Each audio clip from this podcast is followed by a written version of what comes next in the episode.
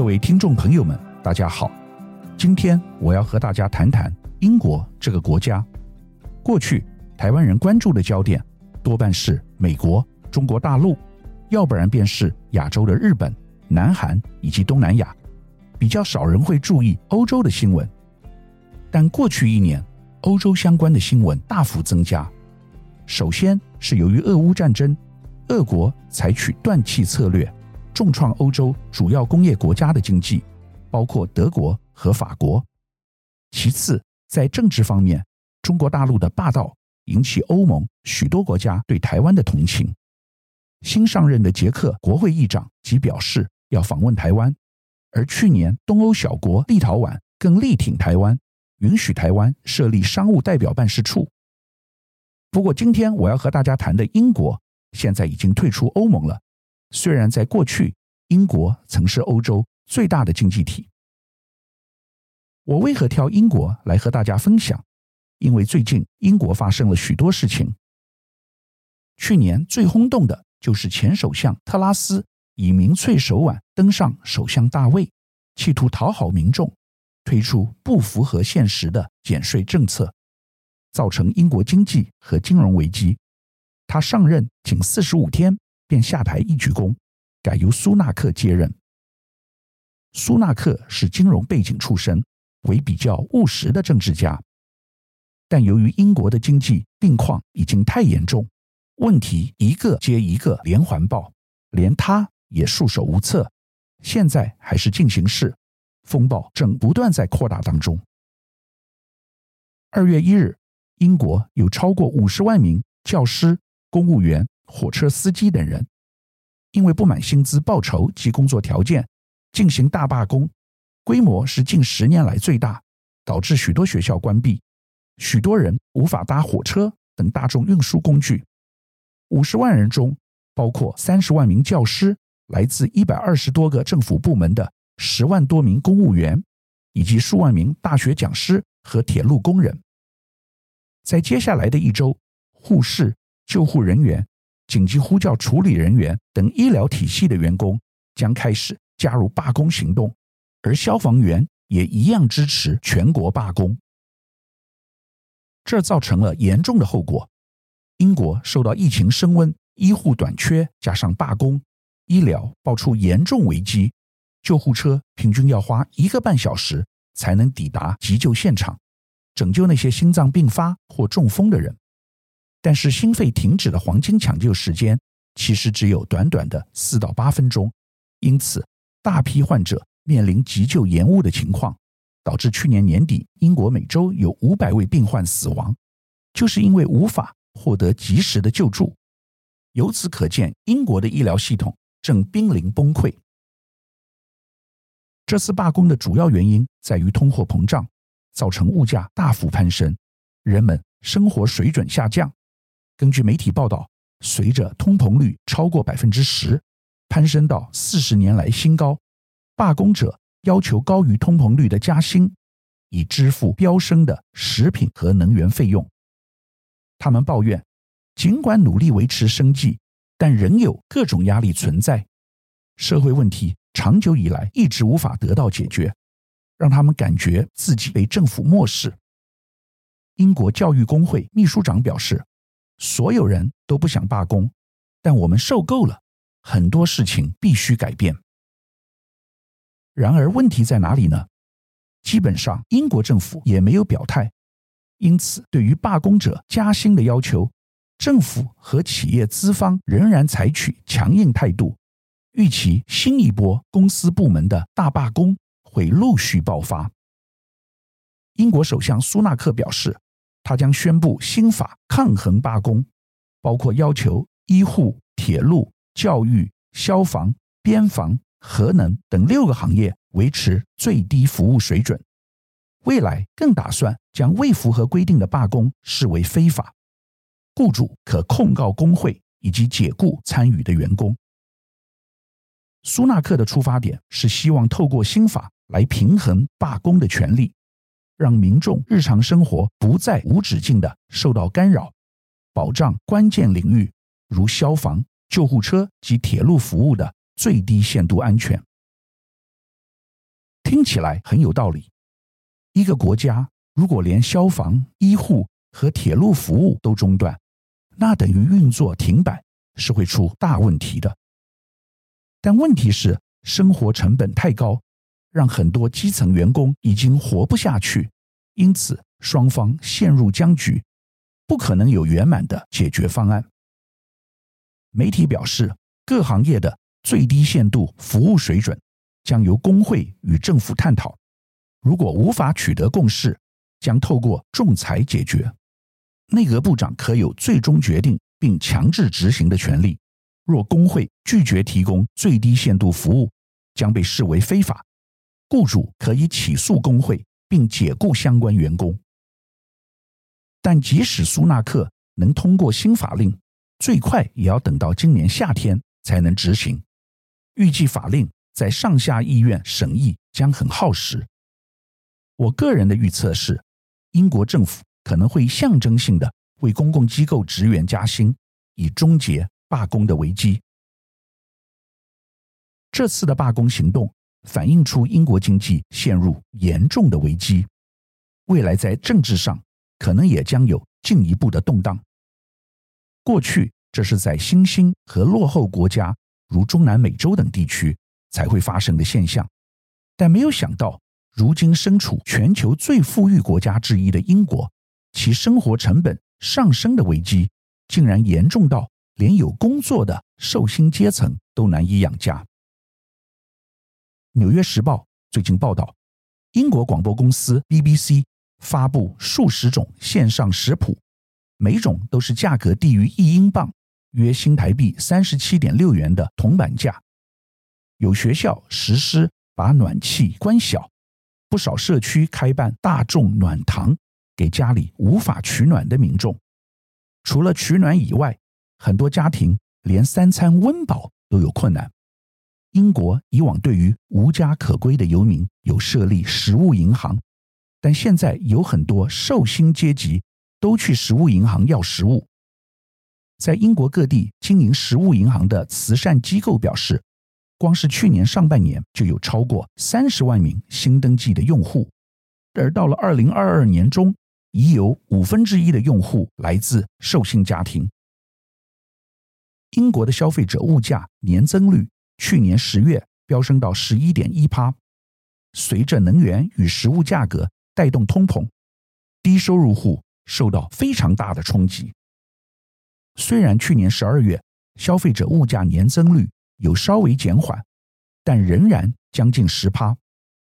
许多双薪家庭都对经济压力很有感，连这类相对富裕家庭的孩子都有可能挨饿了。更何况是其他人。一位在伦敦食物银行上班的员工表示：“我们看到救护车人员、教师前来食物银行，请问人家要怎么看待这个社会、这个国家？”的确讲得很有道理。至少在台湾，绝大多数的民众即使生活再怎么辛苦，但还不至于沦落到要去食物银行排队领餐的地步。根据《伦敦金融时报》报道，明年英国家庭的平均状况会比中欧国家斯洛伐克更差。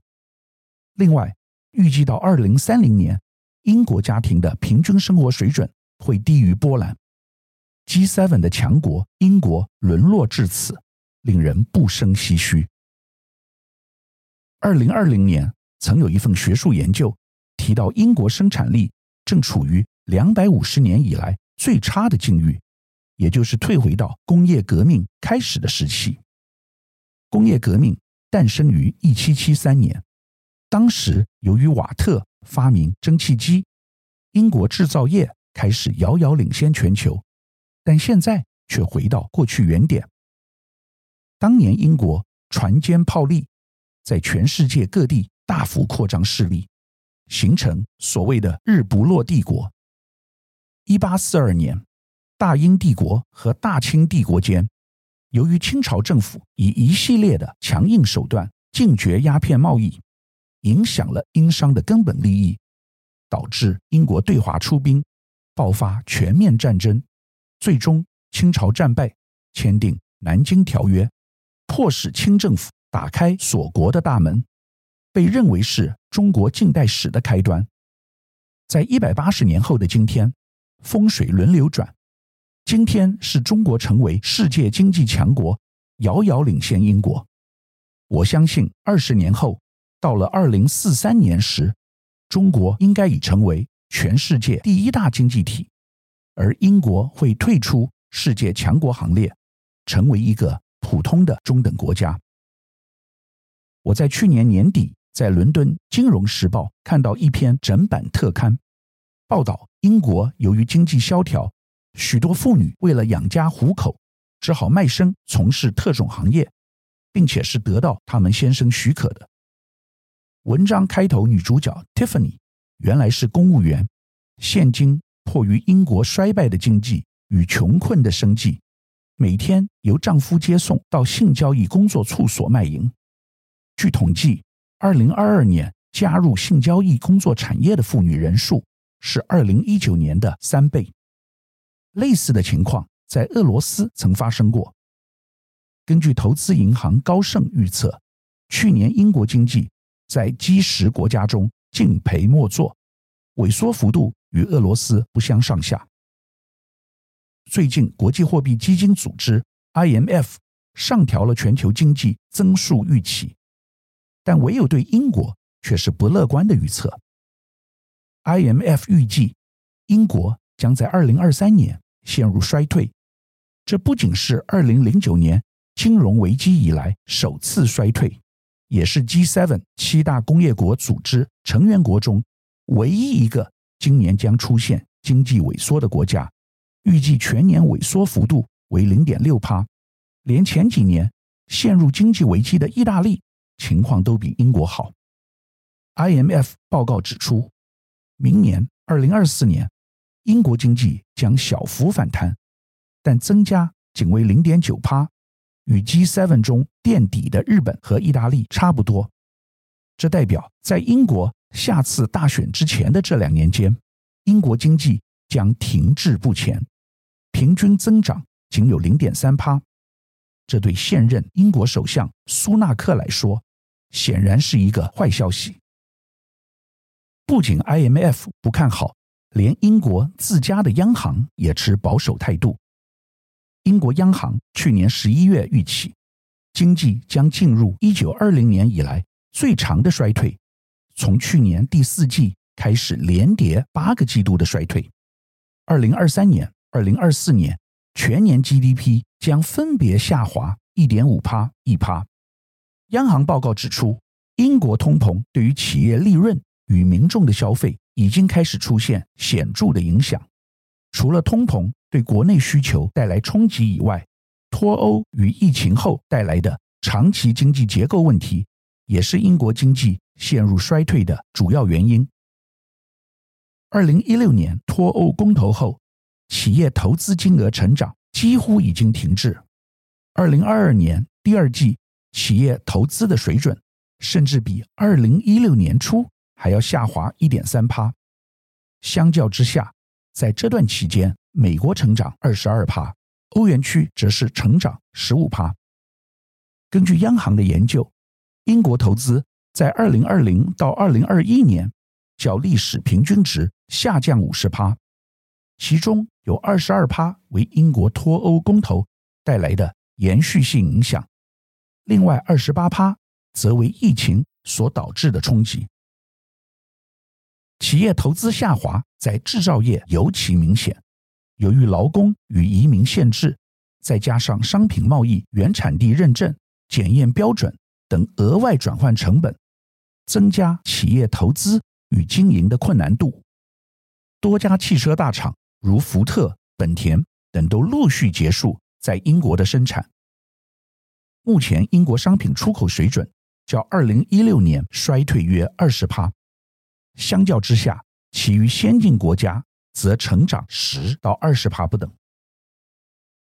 在经济衰退的过程中，英国公部门所受的冲击比私部门更大。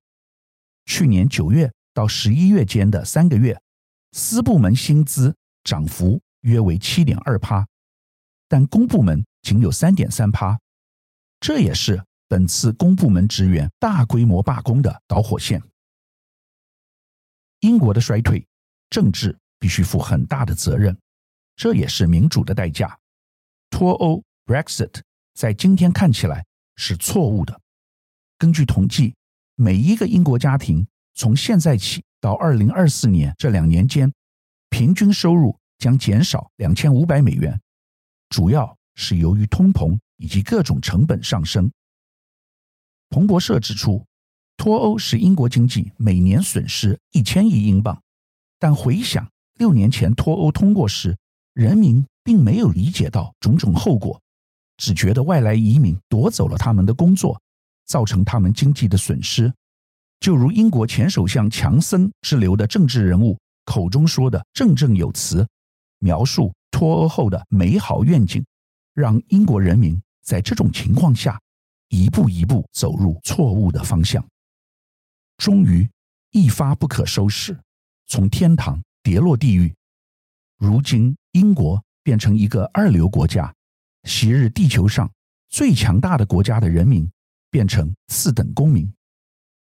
脱欧可以说是这一波去全球化运动的开始。美国从川普总统开启的保护主义，到现在拜登总统去中化、去台化。都是跟随脱欧的脚步。诚如台积电创办人张忠谋所言：“全球化已死，在中美经济脱钩的潮流下，现在自由贸易不在，每一个国家都要建立自己的供应链体系，把工厂设在自己的国家内或者邻近友善的国家，结果是生产成本大涨，通膨进一步恶化，受苦的还是全球人民。”唯一受伤比较轻微，甚至可能获利的是美国。美国只会为了其自身的利益去强迫其他国家。台积电便是在这种情况下被迫前往美国亚利桑那州投资兴建晶圆厂。英国经济的衰退，并非只有英国的人民受苦，连全世界许多企业都连带遭殃。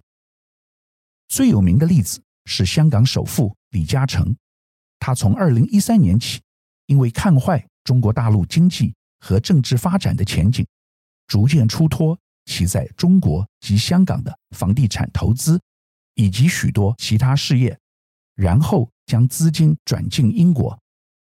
李嘉诚投资的领域大多为基础建设，例如电信、水厂以及城市内各种公用设施领域。有一段时间。伦敦一半的基础建设几乎都是李嘉诚所投资的，而他也被奉为投资先知，因为在香港财团中，只有他预见了今天中国大陆所发生的事情，并且成功转移阵地。但问题是，李嘉诚选错了标的。今天的英国是一个下沉的经济体，正面临崩溃瓦解，情况比香港好不到哪里去。逼得李嘉诚只好认赔杀出。李嘉诚去年已经出售位于伦敦的 UBS 大楼，另外也处分了几项基础建设的投资。未来，李嘉诚据说有可能将资金再转进中国大陆。他也看好东南亚的越南，但是李嘉诚在越南房地产事业的伙伴张美兰女士，去年则因为炒作问题已被越南政府逮捕。